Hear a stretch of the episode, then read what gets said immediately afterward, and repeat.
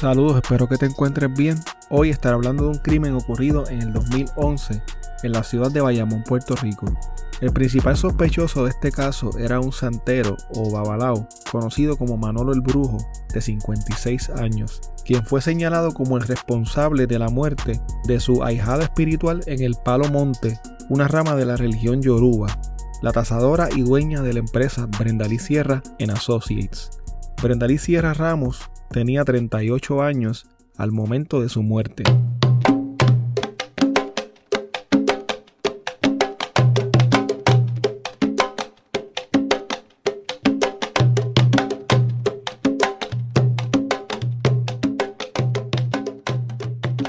La santería es una religión antigua originada en África, la cual es practicada en varios países caribeños, incluyendo Puerto Rico.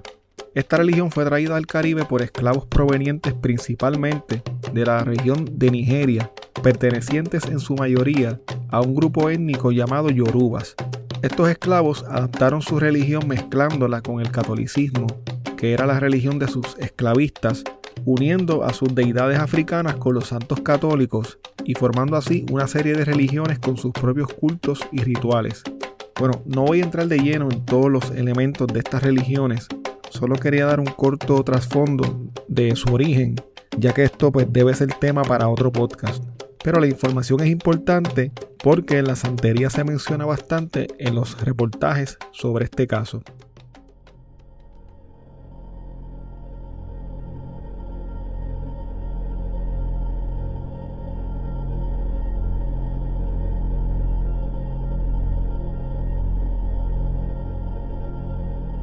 El 7 de septiembre del 2011, Brendalí Sierra participó de una ceremonia con su padrino, el santero José Manuel Rodríguez, a quien conocían como Manolo el Brujo. Al terminar los rituales, Brendalí salió de la casa del santero y se subió a su guagua, una BMW X5 color vino, acompañada de un joven llamado Juan Lauriano, al que conocían como MacGyver, para ir a arrojar una piedra como parte de un ritual de limpieza que había sido ordenado por Manolo el Brujo. Brendalí no se imaginaba lo que el destino le deparaba aquella noche. Mientras realizaba el ritual para deshacerse de la piedra, MacGyver se le acercó y le disparó en la cabeza.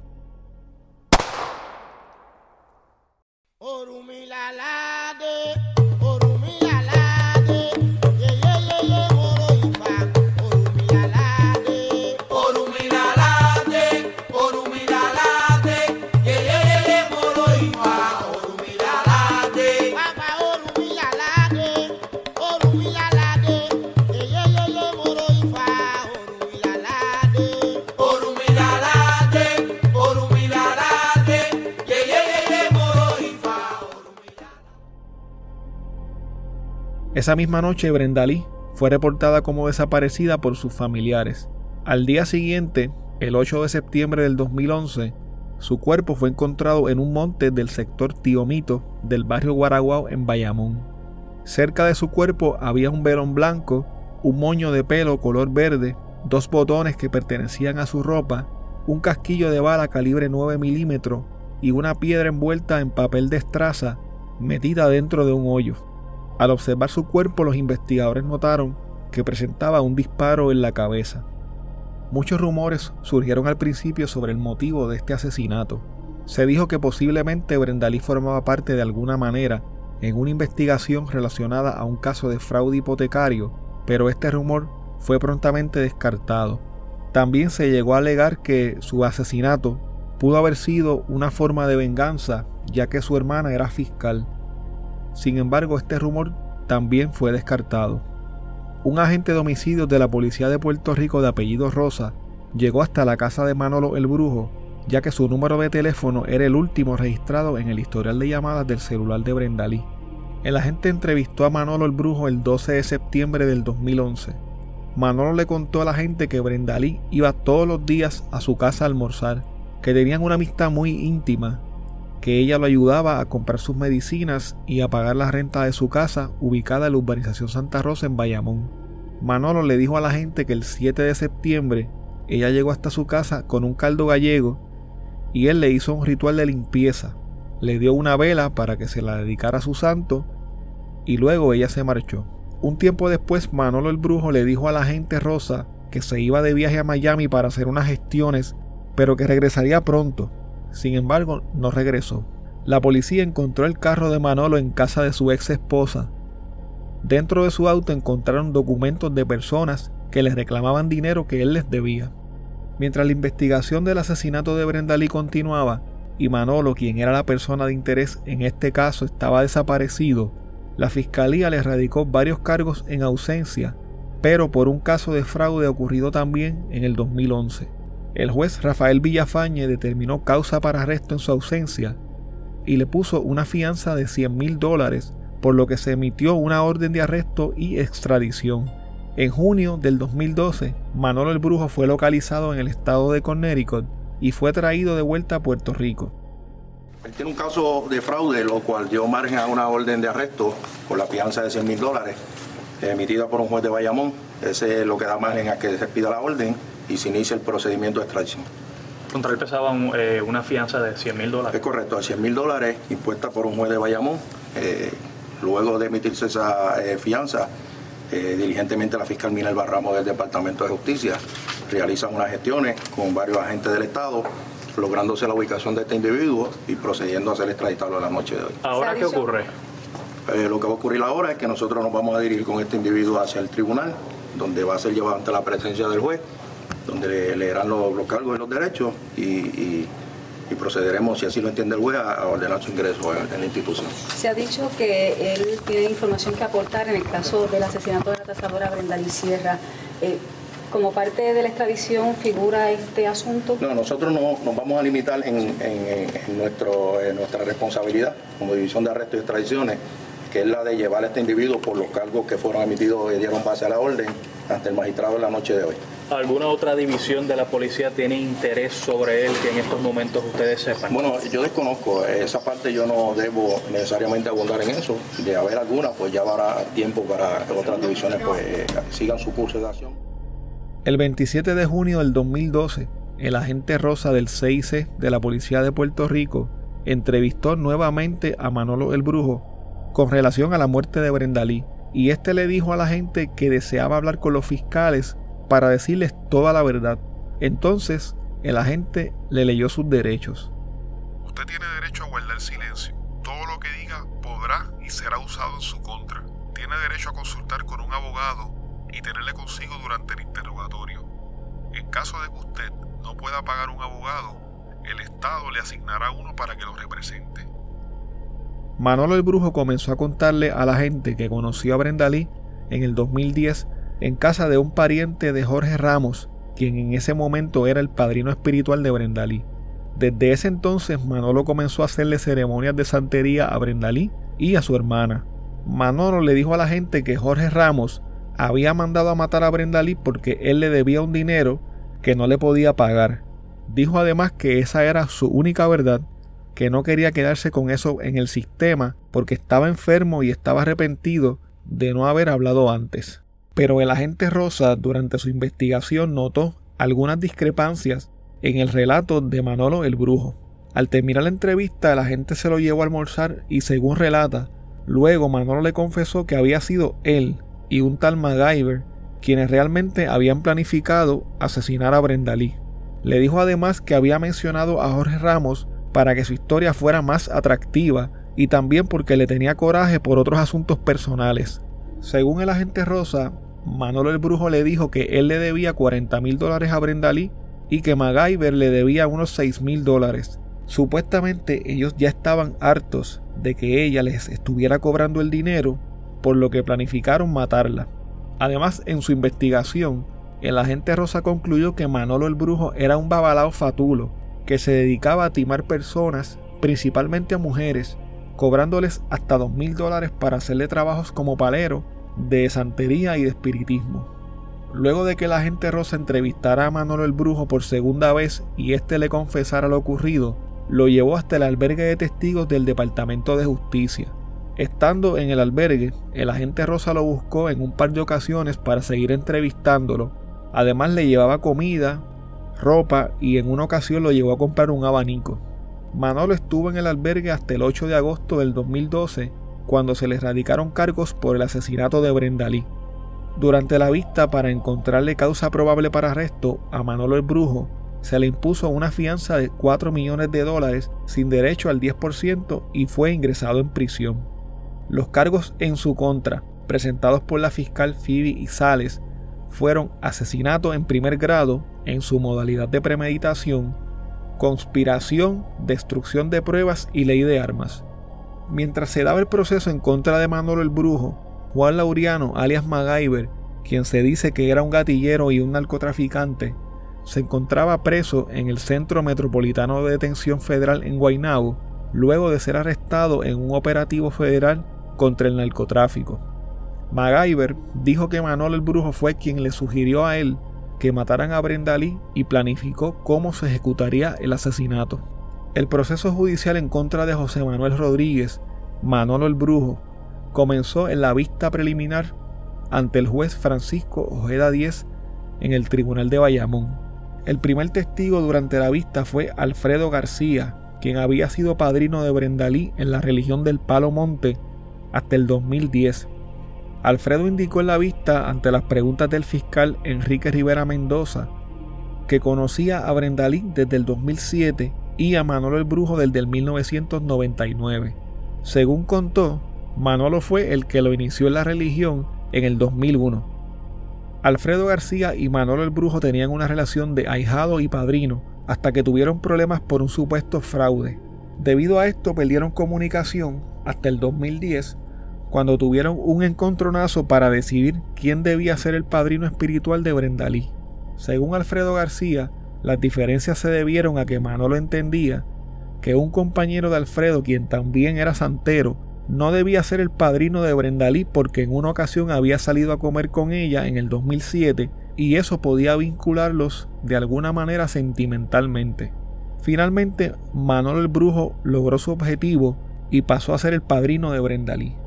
Alfredo García y Manolo el Brujo también tuvieron problemas en octubre del 2010 por unas discrepancias sobre cómo se debía efectuar un ritual religioso que envolvía a la hermana de Brendalí. Según Alfredo García, Manolo no quería que se le dieran golpes o planazos con un machete a la hermana de Brendalí porque recientemente había dado a luz. Estos golpes lo que significa es que se acuesta el machete de lado y se le dan golpes con el machete en varias partes del cuerpo, pero de lado, ¿verdad? Para que no se corte. De todos modos hicieron el ritual dándole los golpes. Todos participaron de este ritual, incluyendo a Brendalí. Luego de que se encontrara causa para juicio en contra de Manolo el Brujo, se llevó a cabo el juicio en su fondo ante un jurado compuesto por 12 puertorriqueños en la sala de la jueza Vivian Durió Rodríguez. Durante el juicio se presentaron varios testigos. Uno de ellos fue Luis Rivera, quien era abogado y cuñado de Brendalí. Luis Rivera, quien fue traído por la fiscalía, dijo durante su testimonio que en un principio no le pasó por la mente que Manolo el Brujo fuera el autor o que estuviera envuelto de alguna forma en el asesinato de su cuñada, debido a la relación cercana que éste mantenía con Brendalí. En un momento dado, al ser cuestionado por la abogada de Manolo el Brujo, Glorimar Acevedo, de la Sociedad para la Asistencia Legal, Luis admitió que incluso llegó a buscar ayuda legal para Manolo, ya que en ese momento no creía que él tuviera nada que ver con el crimen. Según Luis Rivera, Manolo quería consultar a un abogado, ya que estaba preocupado porque en la primera entrevista que tuvo con la policía había dicho que Brendalí salió sola de su casa cuando la verdad era que ella había salido con MacGyver, quien también era su ahijado espiritual. Luis Rivera declaró que coordinó una reunión para que Manolo el Brujo conversara con un abogado criminalista que era amigo suyo. En un momento, Luis, quien también era santero, recibió una advertencia de su padrino espiritual en la que le daba a entender que Brenda Lee podría estar en peligro unos días antes de su muerte. Sin embargo, no le dijo nada a ella sobre la supuesta advertencia, solamente se lo comentó a su esposa. En la continuación de su testimonio, Luis Rivera indicó que se enteró el 8 de septiembre del 2011, a través del propio Manolo el Brujo, que su cuñada estaba desaparecida. Manolo le dijo que ella había salido de su casa la noche antes con la encomienda de tirar una piedra en el monte o en la manigua, como le dicen en el lenguaje yoruba. Ante las preguntas del fiscal José Virilla Santana, Luis Rivera dijo que confió en Manolo el Brujo porque estaba en shock ante la muerte de Brendalí y porque, según dijo, no le cabía en la cabeza que una persona en la cual habían depositado su confianza fuera capaz de cometer un acto tan vil. Otro de los testimonios destacados en este caso fue el de la patóloga forense Rosa Rodríguez. El informe realizado por la patóloga forense, quien trabajaba para el Instituto de Ciencias Forenses de Puerto Rico, indicaba que Brendalí murió de un disparo de contacto o a quemarropa, como se le dice comúnmente, el cual entró por la parte de atrás de su cabeza. Según la patóloga, la trayectoria de la bala era de izquierda a derecha y de abajo hacia arriba. A su entender, Brendalí no se trató de defender en ningún momento. Unas 24 horas habían transcurrido desde el momento en que Brendalí fue asesinada hasta que un guardia municipal encontró su cuerpo. El cadáver de Brendalí, el cual había llegado al Instituto de Ciencias Forenses en la madrugada del 9 de septiembre del 2011, tenía algunos moretones en el área de los muslos y en otras partes de sus piernas. Según la patóloga que examinó su cuerpo, los golpes eran frescos, por lo que se cree que pudieron ocurrir al momento del asesinato o tal vez algún tiempo antes. La patóloga también indicó que cuando Brendalí recibió el disparo, pudo haber estado doblada, tal vez en cuclillas o quizás subiendo o bajando la cuesta en donde fue asesinada.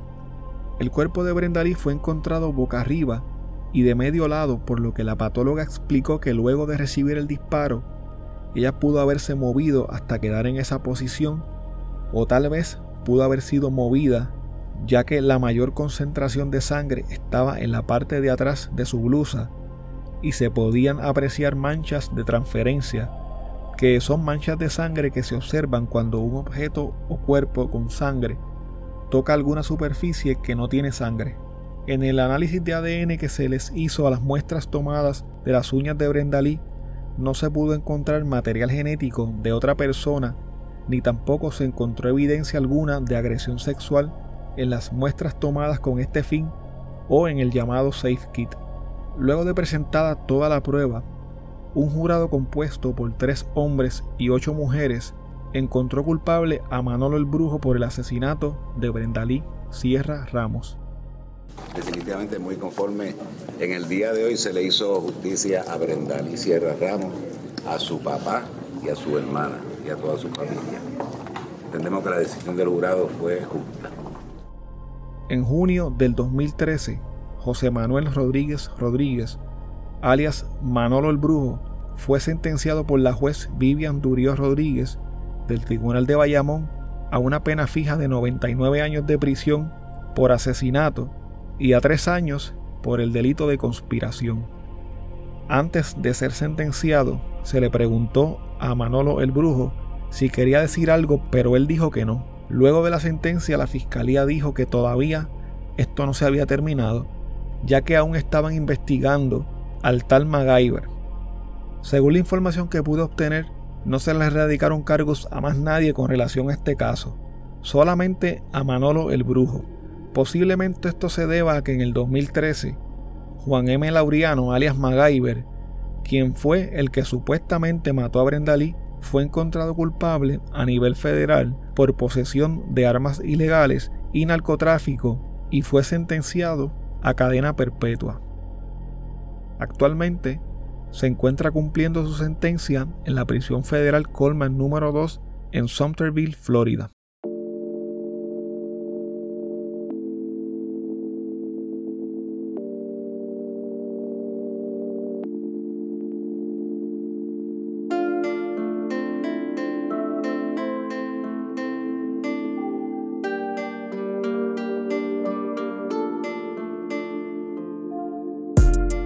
Hasta aquí el episodio de hoy. Recuerda que puedes contactarnos a través de crimepodpr.com.